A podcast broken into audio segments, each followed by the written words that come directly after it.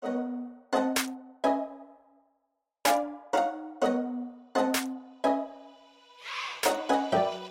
さん、こんにちは。パロアルトインサイト CEO の石積智恵です。CTO の長谷川隆久です。インテグラルの山崎です。いつもレベル5 by パロアルトインサイトをお聞きくださりありがとうございます。本日もよろしくお願いいたします。さて、本日はですね、来ましたね、長谷川さん。イーロン・マスクのお、XAI。新しい。いましたね、XAI。うんなんかもうイーロン・マスクさ、X 大好きですよね。だって全部 X だもんね、イーロン・マスク。そう、うんテスラもモデル X。子供の名前も SX もそう X。ですね。そうそう子供の名前も X なの？子供の名前が X。なんかいろんな、ね、X 君っていうのが確かいるんですそうね。ですよね。で、ツイッターの会社もなんか X とか、まあ X カンパニーですよね。うん、X カンパニーでしたよね。うんこの AI XAI、まだ未知ですけれども、どんな感じ、長谷川さん、これニュース聞いてどう思いました？いやー、非常にまあ、イーロン・マスクらしいというか、まあ、これはずっとやるって言っていたんで、まあ、この今、ウェブサイトを見る限りだと、まあ、情報量、そんなにないですけれども、もうチームが乗乗っかってるだけですね。でも、彼が言うには、やっぱりその、真実をも追求するための AI を探すと。で、真実を追求すると、まあ、あの、いろいろといいことがあるんじゃないかみたいなことを、えー言っているんですけれども、このホームページを見る限りは x.ai っていうホームページがありまして、7月の12日に発表していて、で、そのチームが、まあ、イーロン・マスクを筆頭に、えーいろいろな、えーディープマインドとか OpenAI とか Google リサーチ、うんまたテスラからいろんな研究者を募ってきて、まあ、結構有名な研究を、えーしている方もいますね。なので、それこそ OpenAI とか DeepMind とかと対抗するような形の研究を、えーテーマにした、まあ、チームを作っているという感じで、なかなか、いや研究ドリブンというか、研究が主なディープマインドみたいな感じなのかね、じゃあ、オープン AI みたいにこう商業化するっていうよりは。そうだと思いますね。なんかそういう、はい、OpenAI とか DeepMind とかと、えー対抗するような、はい、うんチームを作って、やっぱこういうのって人が大事だと思うんで、あうんの人を、まあ、集めてるっていうところが、あの、いいんじゃないですかね。うん。はい。これからだね。なんか、ふと、こう、チームメンバーみたいなのが貼ってあるじゃないですか。人の名前とかもね、こう出てるんだけど、面白いっていうか、もう普通のことなのかもしれないけど、いわゆる本当、アメリカ人。うん、いインわゆるターナショナルの人が多いい。ですね。そう、ワワスプ的な人がいないよね。本当。でも最近の AI の研究ってそうなんですよ。あの、ねこういう感じの名前が多いです。うん、まあいわゆるね、あの、チャイニーズアメリカンな人みたいなね、あの、アジア系とか、半うんそうです半ね。分ぐらい中国系のはい。お名前の人だよね。バーさんとかうんダイさんとかウーさんとかヤンさんとかザンさんとかね。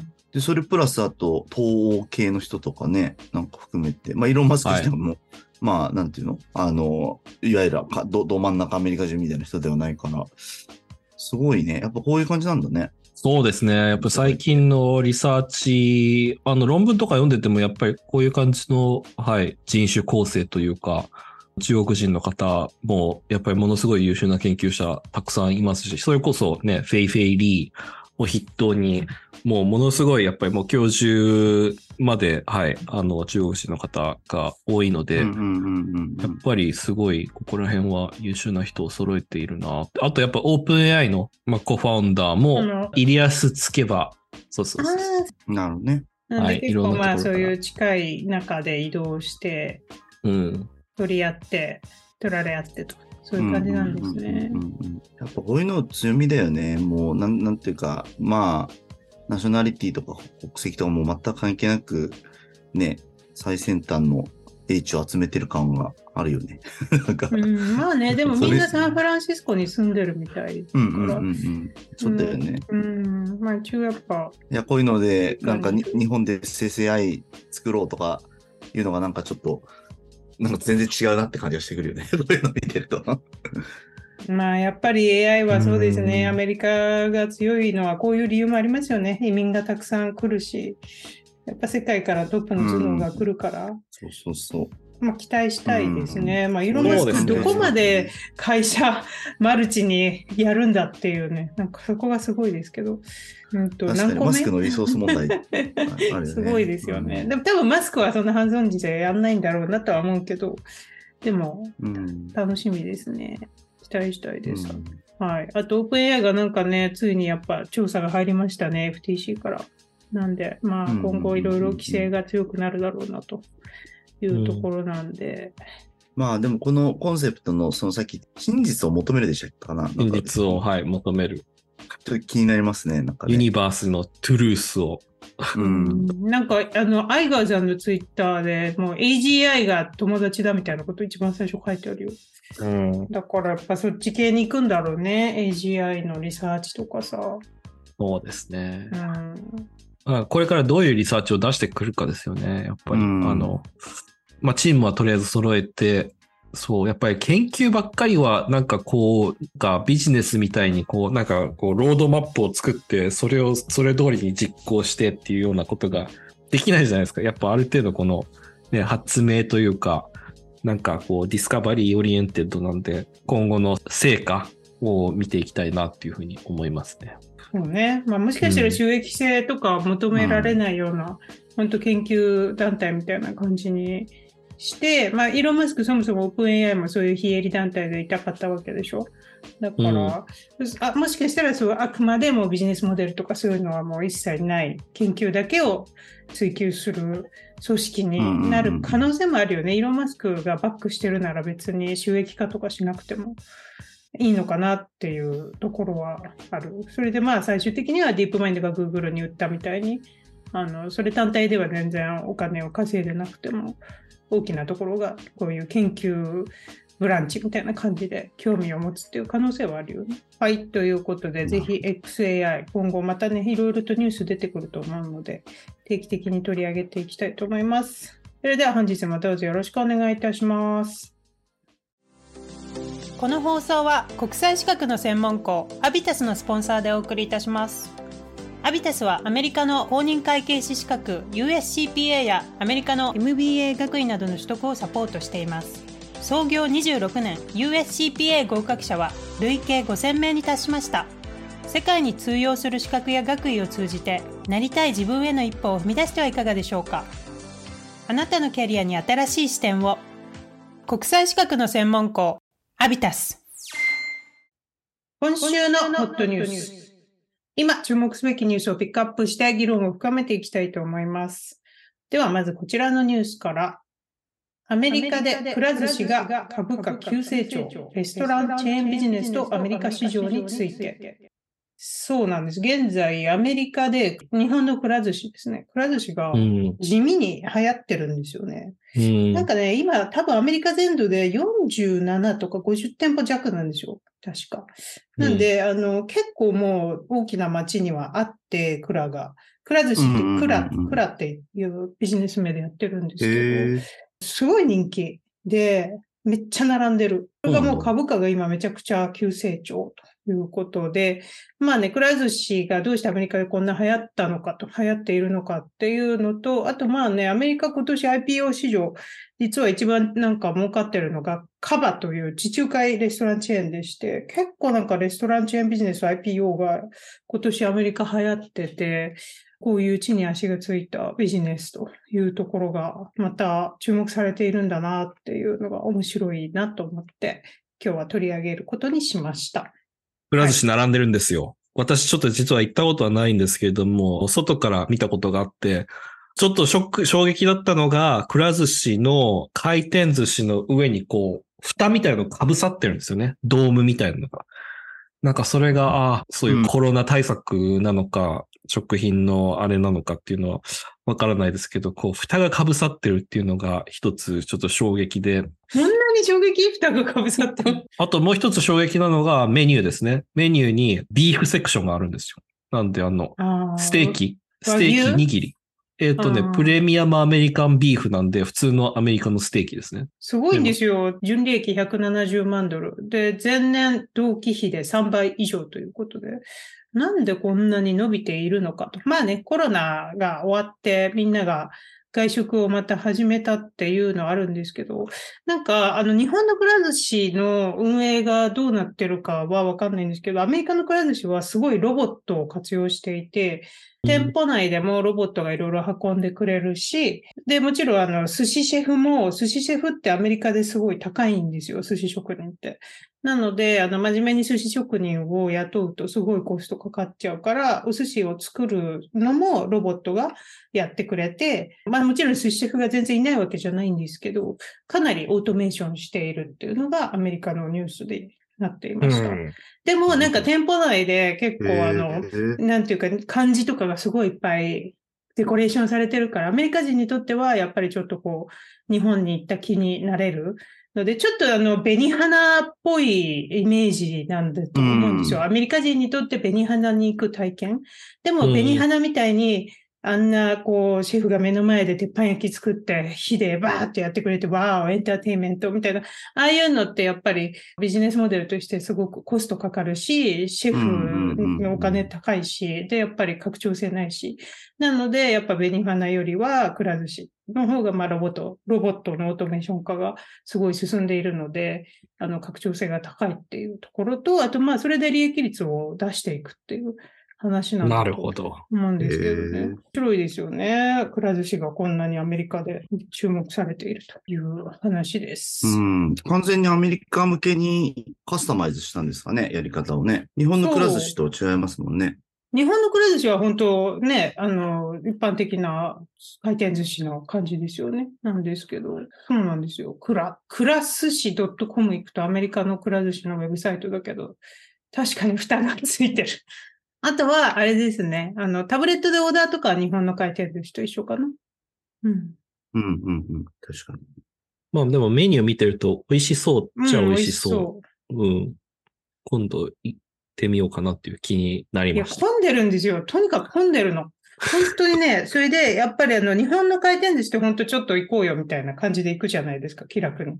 そういう感じじゃなくて、結構なんかもう、みんなで友達とアポ取って待ち合わせして、こう週末ランチ、くら寿司食べ行くのが一個のイベントみたいな、そういう感じの人がこう、イメージで、とにかくお店の前まですごい並んでるんですよね。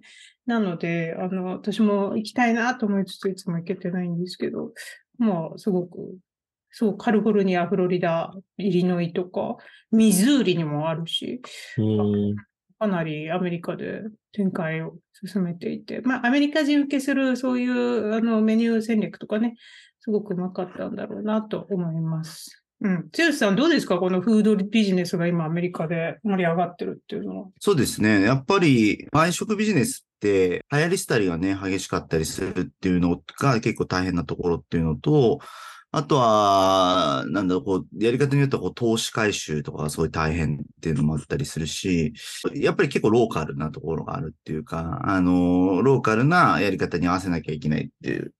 だからそういう意味だと、すごいなんか工夫してやってるんだろうなって感じはしますよね。なんか日本のくら寿司でロボットで作ってるとかっていうのって多分今ないんじゃないかなと思うし、うん、うん。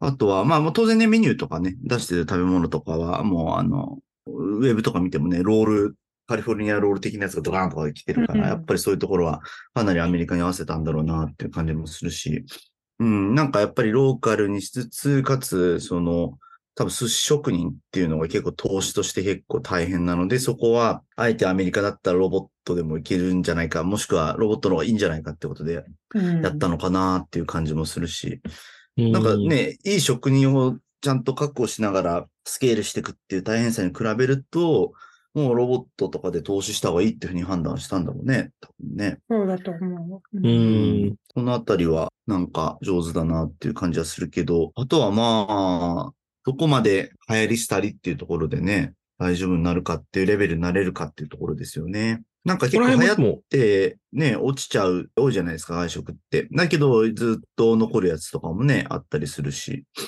うん、そこの分岐がどこなのかっていうのが一番外食が肝だからね。ロボット化はでも日本にまた逆輸入というか、ね、回転寿司だったら、そんなロボットが作ってても、あの、うん、に日本人もロボットがさ、全部やんなくても、ほら、あの、ゴードン結構のウォールストリートです。それをずっと考えてました。ね、あうんの、あの、くるくるやって寿司マシンあるじゃん出てくるやつでしょ？そうそうそうそう。ああ、はいはいはい。めちゃめちゃね、古いね。あの、寿司飯だけを、あの、くるくる回して、くるくる。出てくるやつ。ポトッと落ちてきてるねポトポトって落ちてくるやつ。うんうんあれだけでもさ、形が統一して均質化できるから、あの、無駄なコスト削減になるし、ああいう、ああいうのだったらもう、導入はで、なんかやってそうですけどね、回うん回転寿司。まあでもやっぱり日本だと厳しいと思いますけどね、個人的には。あの、まあね、そのロボットの性能とかね、そのどれぐらい再現、いいのが作れるかっていうのによると思うんだけど、やっぱり日本の場合はその、他の競合製品のクオリティがすごい高いから、やって競合っていうのはその、寿司のほ、ねあ、寿司が。ね。そうそうそう。だからそ、だかそのら、クオリティがどうかっていうのをちょっと今度検証しに行きますじゃあ私。あそうですか。う。うんん。ぜ ひろなんかこう、て鉄で握られた味がするとか、そういう、でも、あどうなんだろうか、うーん、まあそうですね。やっぱり形とかが、こう四角、シャリが四角くこうあっーそうて、そうそうそうそう。なんかネタがついてないとかね、ありありそうですねこ。れはまあでも検証行くしかないですね試してみてほしいですね。ですね。検証しかないですね。回転寿司一皿3ドル70だよ。いや、だから、日本の回転寿司ちょっと行こうよみたいな、1000円でお腹いっぱいみたいなと全然違うよね。わけが違う。ちょっとしたこれだだは、からイベントなのね。やっぱおしゃれして、友達とかと行ってカクテルとか飲んで、だってそう、だって一人10皿くらい食べたら37ドルでしょ？うん。で、チップ払うからさ、まあ結50ドル近く。構するよね。うんもうだからもう本当本当高級。なんか高級寿司。普通の寿司。うん本当に高級外食っていう感じレベルですよ。まあだから和食ってそういう位置づけだもんね。一風堂だって高級ラーメン、高級食って感じだもんね。アメリカ。そんな、うんなんか毎週毎週行く感じじゃないでしょ。高いからさ。うん。そう、だから日本のああいう気楽な存在で、あの、展開してほしいよね。まあでも合わないんだろうね、合わないし、うん採算が合わない採し、算が。でもこれでやっぱり日本が盛り上がってくれるといいじゃないですか。もう結構やっぱり私の友人も日本に行きたいとか日本に行くとかって言ってる人が多いですよそう。だよね。なんか今日本だけじゃなくて韓国とかもだし、このフードと外交ですごいやっぱ、まあタイとかもそうですけど、アメリカを中心にやっぱりその自国の料理をいかにアメリカとかヨーロッパで、まあビジネスというか、その産業として売り出して、それが間接的に観光業に、まあ、循環されるっていう、そういうビジネス、すごいうまくいってますよね。韓国料理とかもさ、やっぱアメリカでここ5年ぐらいすごいもんね。なんか流行りが。まあ日本でもそうだろうけど、アメリカでも同じぐらい韓国料理とか流行ってるから、ああいうのもすごい上手だなって思う。結構ね、日本のフードチェーンアメリカで一風堂とか、あと、丸亀？丸亀うどんとか、うん、牛角とかね。あそうそう。あの、あんまり味違いないんですよね、日本のと。なん美で、牛角は私はアメリカのやつ行ったことないけど、でも一風堂とかは日本と同じ味するし、うん。そう、値段は超高いけどね、アメリカの方が。で、丸亀うどんとか、あ、でも丸亀はね、ちょっとメニューが違うかな、日本と。なんですけど、美味しいから、あの、同じ水準だといいな、という気はしうます。ん。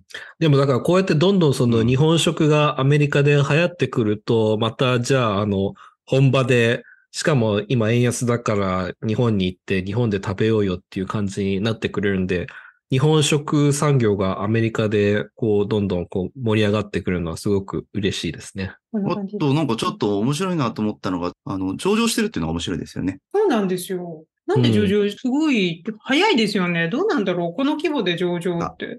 どこが、これ普通にクラが上場してるんですかね。プラ USA って書いてある。クラ USA が上場してるんですね。USA が、うん、うん上場してるみたいですね。うん、だから USA として上場させたんだと思うから、ちょっと、うんなんか、これはこれで調べてみたいですね。今週のおすすめコンテンツ。今週のおすすめコンテンツは、つよしさんからおすすめがあるということでお願いいたします。はい。今週のおすすめコンテンツはですね、日本で流行ってるっていう、まあ日本じゃなくて世界的にも流行ってるらしいっていうので、あの、夜遊びのアイドルっていう曲が、えー流行ってるので、それをちょっとおすすめしたいなっていうところで、なんかアニメで推しの子っていうやつが今やってて、うんうん。ヤンジャンでやってるあの漫画をアニメ化したやつなんですけれども、内容はちょっとあんまり詳細は触れずという感じですけれども、それの、あのーの、テレビアニメ版の主題歌を夜遊びが手掛けるってことで、夜遊び自体はね、めちゃくちゃ人気のグループだけれども、何がなんかすごいかっていうと、なんランキングとかですごい上位に来てて、このビルボードジャパンのチャートとかだともうずっと1位取ってるし、あと、Except US のチャートでも、あの、1位を取ったりしたんですよね。6月には。へで、US 含めた総合チャートとかでも確か、なんだちょっと最新のところまで見てないんですけど、9位か10位ぐらいまで入ってるっていうことで、あとなんか YouTube の、なんだっけ、音楽ランキングとかだと、本当ついこの前1位を取ったみたいな感じになってて、めちゃくちゃ流行ってるっていうので、これすごいですよね。これでつまり、あれですか、日本人以外の人もいっぱい聞いてるっていうことですか？そうそうそうそう、うんそうなんですよ。で、なんかやっぱすごい、こう、仕掛けがすごいなっていうのがあって、この夜遊びって、このイクラっていう、あの、女の子がボーカルで、綾瀬っていうのが、まあ、こう音楽作ったりとかしてやってるんだけど、この綾瀬の方が、なんかこう、今年、絶対当てに行く感じでもう、この曲を出して、絶対もう、あの、なんつうの商業的にめちゃくちゃ売るぞ的に作ったらしいんですよね。で、それ、れをなんかツイッターとかで宣言してて、で、それで、まあなんかすごいバズりまくってるんですよね、簡単に言うと。で、いわゆるこう、歌ってみたとか踊ってみたとかあるじゃないですか。で、そういうこう YouTuber とか、あの、そういう人たちが、あの、取り上げやすいように、いろんなこう、あの、なんだろう、曲の歌ってみた、踊ってみた、やりやすいようなところカットした、あの、やつを、あの、なんかこう、提供してたりとか、あとはその、海外って意味で言うと、日本語版出した後に結構短い期間で英語版も出してるんですよ。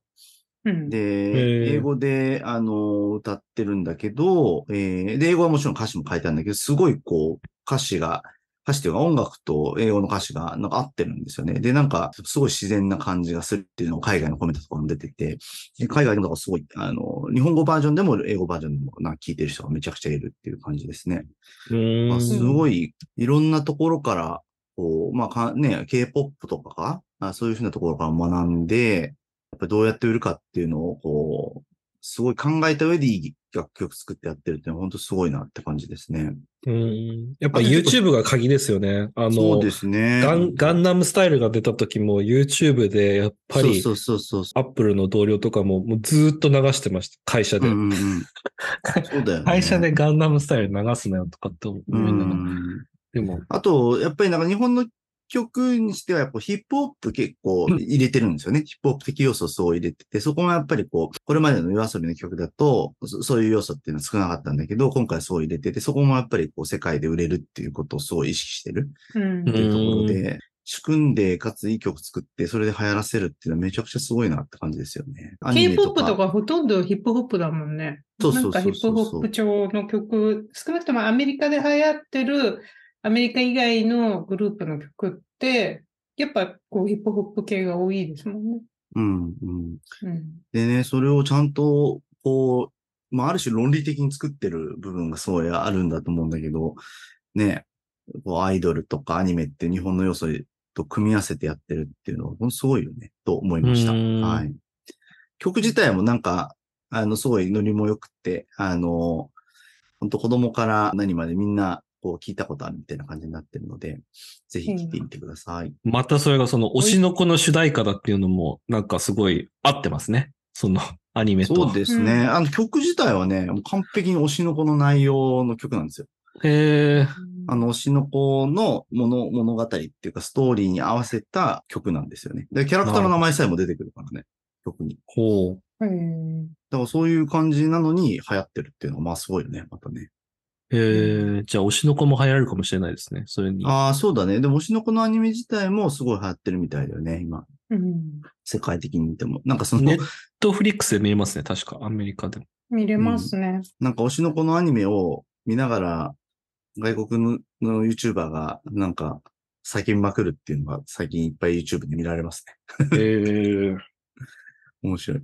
まあなんかこういうふうに日本のコンテンツをすごいこう、海外にしっかり合わせた形で、あの、バンと出してそれで成功させてるってすごいいいいい事例だなと思って、うん。あの、おすすめコンテンツ的です。じゃあぜひぜひ聞いてみてください。ささて、早いものでお時間がやってきました。この番組、レベル5 by パラアルトインサイトは毎週木曜の朝に公開します。音声を聞いてくださった方は、ラジオネームでのご連絡を受け付けておりますので、お気軽にご連絡ください。キャリア、就職、転職、留学相談などプライベートな内容から、このニュースをどのように見ている、世界で見られている、これについてよくわからないので解説してほしいといった具体的な相談まで何でも結構ですので概要欄にあるご意見箱や Twitter の DM までお気軽にご連絡ください。またこの番組がいいと思ったら5つ星レーティングやこのポッドキャスト面白いよと身近な方にお勧めしていただけると大変励みになります。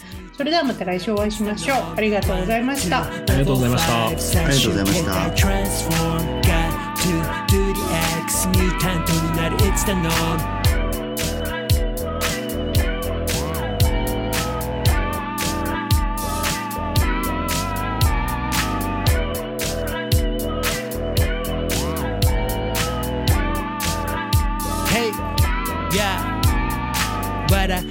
書いてて終わるそんだけじゃ得られん本当の W から Do what you need to do どっかで上げてく My value この先行ったら絶対ある壁それ越えてく天気は晴れどうもみたいに開いた口みんな驚きこれ前書いた口今出たアイディアすぐ検証実現フェーズへすぐモーションキラーメンタル持ってりゃいらない事例に前例は全部が無用 One, two, level 5最終形態 Transform X ミュータントになる It's the norm One, two, level 5最終形態 Transform Got to do the X ミュータントになる It's the norm